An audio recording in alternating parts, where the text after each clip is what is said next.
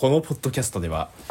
最近私が見た一本の作品を思いつくままに話していきます。私フィルムイーターの小太郎と進行のリリーです。こんにちは、リリーです。あのー今回ご紹介する作品「コーダ愛の歌」っていう作品なんですけどリリーさんは見られてますでしょうか？あ私まだ見てなくて、何確か最近公開された映画でしたよね。あの1月の21日にですね、えー全国上映をされている映画になっててということはリリーさんは前情報は何もなしですか？そうですね。ぜひ教えていただけたらなと思います。ポスターとかも見たことないあ、ポスターはありますね。なんかそれあとインスタか何かでうんなんか流れてきたような気もするんですけど、うんあじゃあポスターで覚えてるのはどんな絵です？確か車の前にうん。なんか何名の方がい たような気がするんですけど、ごめんなさい。それぐらいの情報で私は。なるほどなるほど。見たと言っていいのか。ざっくり。でもねあのーそう。この車というかねトラックの荷台のところにあ、トラックでしたか。そう4人家族で座ってるっていうポスターなんですよねこれ。で、えーまあその4人家族のうちまあ娘さんが主人公なんですね。はい。でその娘さん以外は皆さんねろう者まあ耳の聞こえない方々ですね。うん。っていう設定の映画になってますね。で家族構成はお父さんお母さんお兄ちゃんなんですけどまあ末娘でありながらその唯一聴者聞こえる人としてねあの手話を、えーしながら家族ともコミュニケーションをして家族と他の人のコミュニケーションもその子が通訳をするっていうそういう、えー役割をね家族の中でも負っている少女がこの人はハイスクールに通ってますけどそのハイスクールの中でねいろんな人と出会って少しずつ変わっていくっていう青春王道映画がこの本作になりますね。なんかコミュニティに属しているうん。ところであったり、うん。まあ、詳しくはもっと 小太郎さんにお話ししてもらおうと思うので、はい。まあでもざっくり話すとそういうですかね。まあ彼女はこの「コーダ愛の歌」っていうタイトル通りですね。歌に対しての愛情っていうものが芽生え始めるんですね。うん。うん、ただその家族は聞こえないっていう方々なあーそうのでですよね、うん、あのその娘さんがね歌を始めた時とか何をしてるのかも正直わからないんですよね家族、うん。まあ、聞こえないから家で練習してても誰も娘がやってること知らないみたいな状況、ううん。ん、だからそもそも娘が音楽好きっていうことも知らないんですよ家族は、ああなるほど。うん、ちなみにうん「コーダ愛の歌」は何を何がきっかけで見ようと思いました？あこの娘さん主人公なんですけどエミリア・ジョーンズさんっていうね女優さんが演じられてて彼女をねあのブリムストーンっていう映画で知ったんですよ。うん。でこの時どんな役だったかっていうとアメリカへの入植者として描かれるそのヨーロッパ移民ですねが牧歌的な生活を送っているっていうそういう家の娘さんとして出てきてて、うん。でその家族はオランダ出身だったんですねなのですっごいオランダなまりの英語を話すっていう役を当時多分10歳前半ぐらいで演じられててそれがすごく印象的だったんですね。うまいなと思って。うん。今回も全く同じというか違う多言語をやってるっていう。前回はオランダのオランダなまりの英語、うん。で今回は手話そうですね。も学んでるっていうことですよね、うん感動したシーンはありました？どんなシーンがありましたか？なるほど。まあこれ映画が進んでく、まあ、中盤ぐらいのお話の中で、まあ、ちょっとネタバレはなしなんで、まあ、細かくは言わないですけど、まあ、この娘さんが合唱部に入って、まあ、それを実際に皆さんの前で披露しますっていう会があるんですよね。うん。でそこにはまあいろんな家族保護者の方とかも来るような、たあのー発表会でその娘さんがね歌ってるんですけど家族はその内容がわからないと。うん。ね、胸でが痛いですね。そうなんですよね。ただそのなんとなく周りが拍手してたりとか喜んでるっていうのを見て家族もあ今こういうことなんだろうなっていうのを遅れながら理解していくから拍手とかも全部バラバラだったりうん。あの全然関係ないところで拍手しちゃったりみたいなで聞こえる人と聞こえない人っているっていうその違いは分かっててもなんでしょうね本当の意味で理解できてないというか、この人たちが本当に音楽を聴いてる時の感覚って我々当たり前に今まで聴いてきた人間からすると音がない世界のことって、まあ、当たり前ですけど理解しきれてないじゃないですか。それをね本当にその映像でバンって示してくれるシーンが一箇所あってそれまで映画を見てきてその主人公がその音を聞こえてる唯一のこの家族の中での人間。で周り周りというか親とか兄弟は聞こえてないっていうのを散々見てきたにもかかわらずそういう人たちがいるっていうのを認識しているにもかかわらずうん。初めてこのシーンでその立場に立つことが少しできるみたいなシーンがね、ワンシーンあって、えー、どんなシーンかすごい気になりますね。そうなんですよ。そのシーンを見るだけでも多分これはおそらく配信とかでもそのうち公開されると思うんですけど、うん。映画館に行ってそれまでの空気感とかうん。その音の圧力とかを感じてたからこそそのシーンって非常に自分にとって感慨深いものになるというか体験として残るっていうことですね。だから非常にこの映画から感じたのはまあ知ることと知っていることと理解することって全く別物だなっていうのは改めて痛感させられましたね。確かに世界にはいろんな立場の方だったりバックグラウンドを抱えてる方がいるのは知っていてもやっぱり相手のた立場になってうん。本当に思うっていうのはなかなか想像もしにくいですしうん。だからといって勝手に解釈というのか先入観を持ってさ接したりするとそれが傷つく場合もあるので。ですね。あのだからある意味こういう映画というか今までのなんて言うんでしょう障害を持った方々の映画の中での描かれ方っていうのが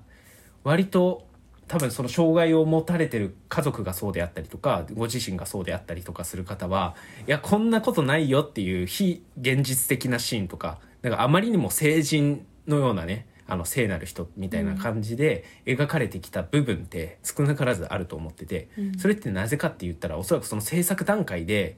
あまりそこにこれはリアリティがないとかっていうことを突っ込んでくれる人がいなかったんだと思うんですよね。ただその映画制作の方もそうだし俳優もそうだしそういう例えば耳が聞こえない映画を作るだったら耳が聞こえない俳優さんとかその制作の方とかもいるけどその人たちの仕事をあのまあ普通に耳が聞こえる人が関わっていたりとかする段階でおそらくそこに魂のこもったものになるかならないかっていうのが変わってくると思うんですよね、うん。だからそこの描かれ方一つも今回の映画では、まあ、ろう者の方々が実際に演技をされているしで、まあ、そこでねあの今回の主人公の女優さんは別にコーダではないけれどもあの手話をしっかり勉強してやってるしっていう、で監督さんもそのろう者のあの俳優さんとコミュニケーション取れるようにちゃんとあらかじめ勉強されてねやってるっていうことでその俳優さんたちもねあの非常にそのコミュニケーションを取れることが楽しかったっていうふうにインタビューでも言ってましたね。だからなんて言うんでしょう。あの感動ポルノになってないっていう。ううん、えポッドキャストを聞いてあ面白そうだなって思って見てみるっていうのも一つの、ね、新しいオプションにはなってくると思うのでね。はい。なのでうん、まあ、ただこの映画も見てそうあの普通に聴者の方々が映画を見ようと思った時は、まあ、すぐ近くの映画館に行けばいいんですけど、あの今回そういういわゆるその家族あの耳が聞こえてない家族は漁師なんですけど、あ漁師なんですか、うん、あの父親とお兄ちゃんは漁師なんですよね。で、娘さんがその漁に同行して、まあ、いざという時その S 海南信号であったりとか、まあ、あの他の船とのコミュニケーションなんかはやっぱり聞こえないとできないのであの目の情報がないのであの無線の連絡だとね。ああ確かにそうですね、なので全部その娘さんが同行しないとそもそもその免許剥奪みたいなことになってしまうので乗ってるんですけど、まあ、そういうところでもやっぱり家族に依存していたりとかっていうのもおそらくその仕事で職業で手話通訳とかっていうのはあるんですけど今回その港町の田舎の方だったりするのでおそらくそんなに多くないそういう方の人口っていうのもなのでオプションがそもそもないんですよね。多分そのうん。通訳の方を選ぶっていう、うん。でまあそれは生活環境とかもあるんでしょうけどそういうなんでしょう。一つその映画って大衆娯楽なのでみんなのものっていうことだと思ってるんですよね。ただその誰でも楽しめるかっていうと実際その環境っていうのが用意されてないことは多くてあの今回のその映画の中でも字幕は出てますけどあの耳が聞こえない方々のための字幕っていうのは本来なんて言うんでしょう。今ここで何をしてますみたいなあのカッコ付きの字幕とかも出るのが普通というかっていうのもあるんあったりとかするのでそういったところはねあのこのこのテーマを扱うからこそそこはしてほしかったなって思うんですよね普通の映画館でも。うんなんか調べたら一部の映画館でそのみなんかその日付のうち1回だけはこの老者の方のための上映会とかっていうのもあったんですけど場所も限定されるし時間も限定されるしオプションがそもそも少なすぎて、まあ、見に行きたいって思ってる人も見に行けないっていうような環境はあーあるのかなと思ってしまいましたね。そもそも選択肢が阻まられてるというのか、そうですね。ない状況だと何もどうすることもできないので、うん。確かにこういった話を扱われてる映画であればそういった字幕はあるとなんかよりなんでしょう褒め褒めたたえるというのか、うん、あさすがだなっていう思えるそうですね。点になったのかなってまだ見てないものが言ってますけど、そうなんですよえーじゃあそこが唯一の、うんなんでしょう。欠点といったらな,、うんうん。ん、なんでしょうここがもう少しあればっていうところですかね。そうですね。映画本編ではないですけどその機械、もうこれは映画業界にちょっとお願いしたいっていうところが一つともう一つねあの映画本編というよりかは日本語字幕がちょっと気になったなっていう部分があって。例えば？はい。あのー老者と聴者っていう言葉で先ほどから聞こえる人聞こえない人の説明してましたけど、うん。字幕版だと老ア者と健聴者って言葉が使われ使われてたんですよ。うん。で、まあ、自分もそこまであの正直この映画見るまで老者とかっていうことに対するあのー知識というかしっかりしたあの予備知識はなかったんですけどでもなんか老ア者っていう言葉の意味自体がこれいいのかなって見ながら思ってたんですよね。うん。ローっていうのは耳が聞こえないあっていうのはは言葉が話せないっていう、うん。そういう意味なんですよね。だから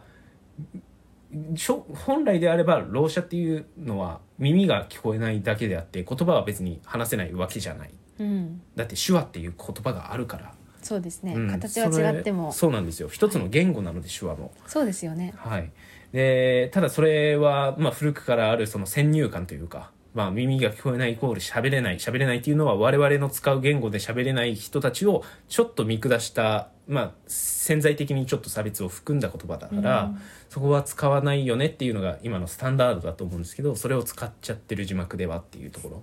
と健聴者っていう言葉も健康な聞ける人なのでそのじゃあ健聴者聞こえて健康であれば聞こえない人は不健康なのかっていう、うん。まあ、そのここもね潜在的な差別意識っていうところがちょっと含まれた言葉だったのでしっかりそのねあの耳が聞こえない人たちのあの姿を描いている真摯に描いている作品なのにちょっと字幕の部分が残念なところあったかなって思ったしその後やっぱりいろんなレビューとかを見ててもその言葉を使っちゃってるっていう人たちが多かったんですよね。やっぱりえあの映画の中でそれが使われちゃってるからもう普通に使っていい言葉だと思って皆さん使っちゃうんですけどそれが今回あのいい映画だから皆さんが見てるからこそちょっと広がっちゃったのかなと思うと残念な部分ではありますね。ああそういったこともあるんですね、うん。確かに言葉って何でしょう選び言葉の選び方ってすごく難しいなって思いますし、うん。そのふとした発言がそれが相手に傷つけることもあったりするので、うん。まあ、字幕ももちろんつける人も大変だと思うんですけどやはりいろんなそういった言葉を使う仕事というのかうん。職業だったりしているからこそそうですね。だから我々が学んでいかないといけないなとうん。思いますよね、日頃からどんなことを言ったら相手を傷つけるのかであったり、うん。自分が言われて嫌なことをやっぱり相手の気持ちに立つっていうのがそうですね。難しいですけど大事なんですね。やっぱり言葉が思考を形作るっていうところはあるので少しでもマイナスな意味の言葉は取り除いていけたらいいですよね。いや本当ですね。私も同感です。なんか点数をうん。なんか基準を決めてつけられてるっていうふうにはい。前何か話した時に、うん。打ち合わせか何かの時に お伺いしたんですけれど、はい。そうですね。今回だと何点になりますかね、そうですね。あのー私のいつもつけてる基準で言うと今回4.5点5点。中、満点中4.5点お高いですねやっぱり。はい。で点数つけてます。これ結構正直あのほぼ満点ぐらいの点数です。これは。うん。うん。で そうですね。いつもつけてる点数は私5本立てでつけててストーリー、まあ、プロットの部分。そして2つ目が映像、え3つ目が余韻4つ目がリピート。5つ目が音響っていうねこの5点で、あのそれぞれ10点満点でつけてるんですけど、えーその中でも、あの評論と評論的な立場と自分個人の好みのところで、えー通算した点数を反映してまして映画を見る前にそうですね今回流れるジョニー・ミッチェルのね「ボッサイズ・ナウ」っていう歌があるんですけどこの映画を見る前にちょっと一回聞いてから劇場に足を運んでいただくといいかもしれないです。わかりました。ボナペティ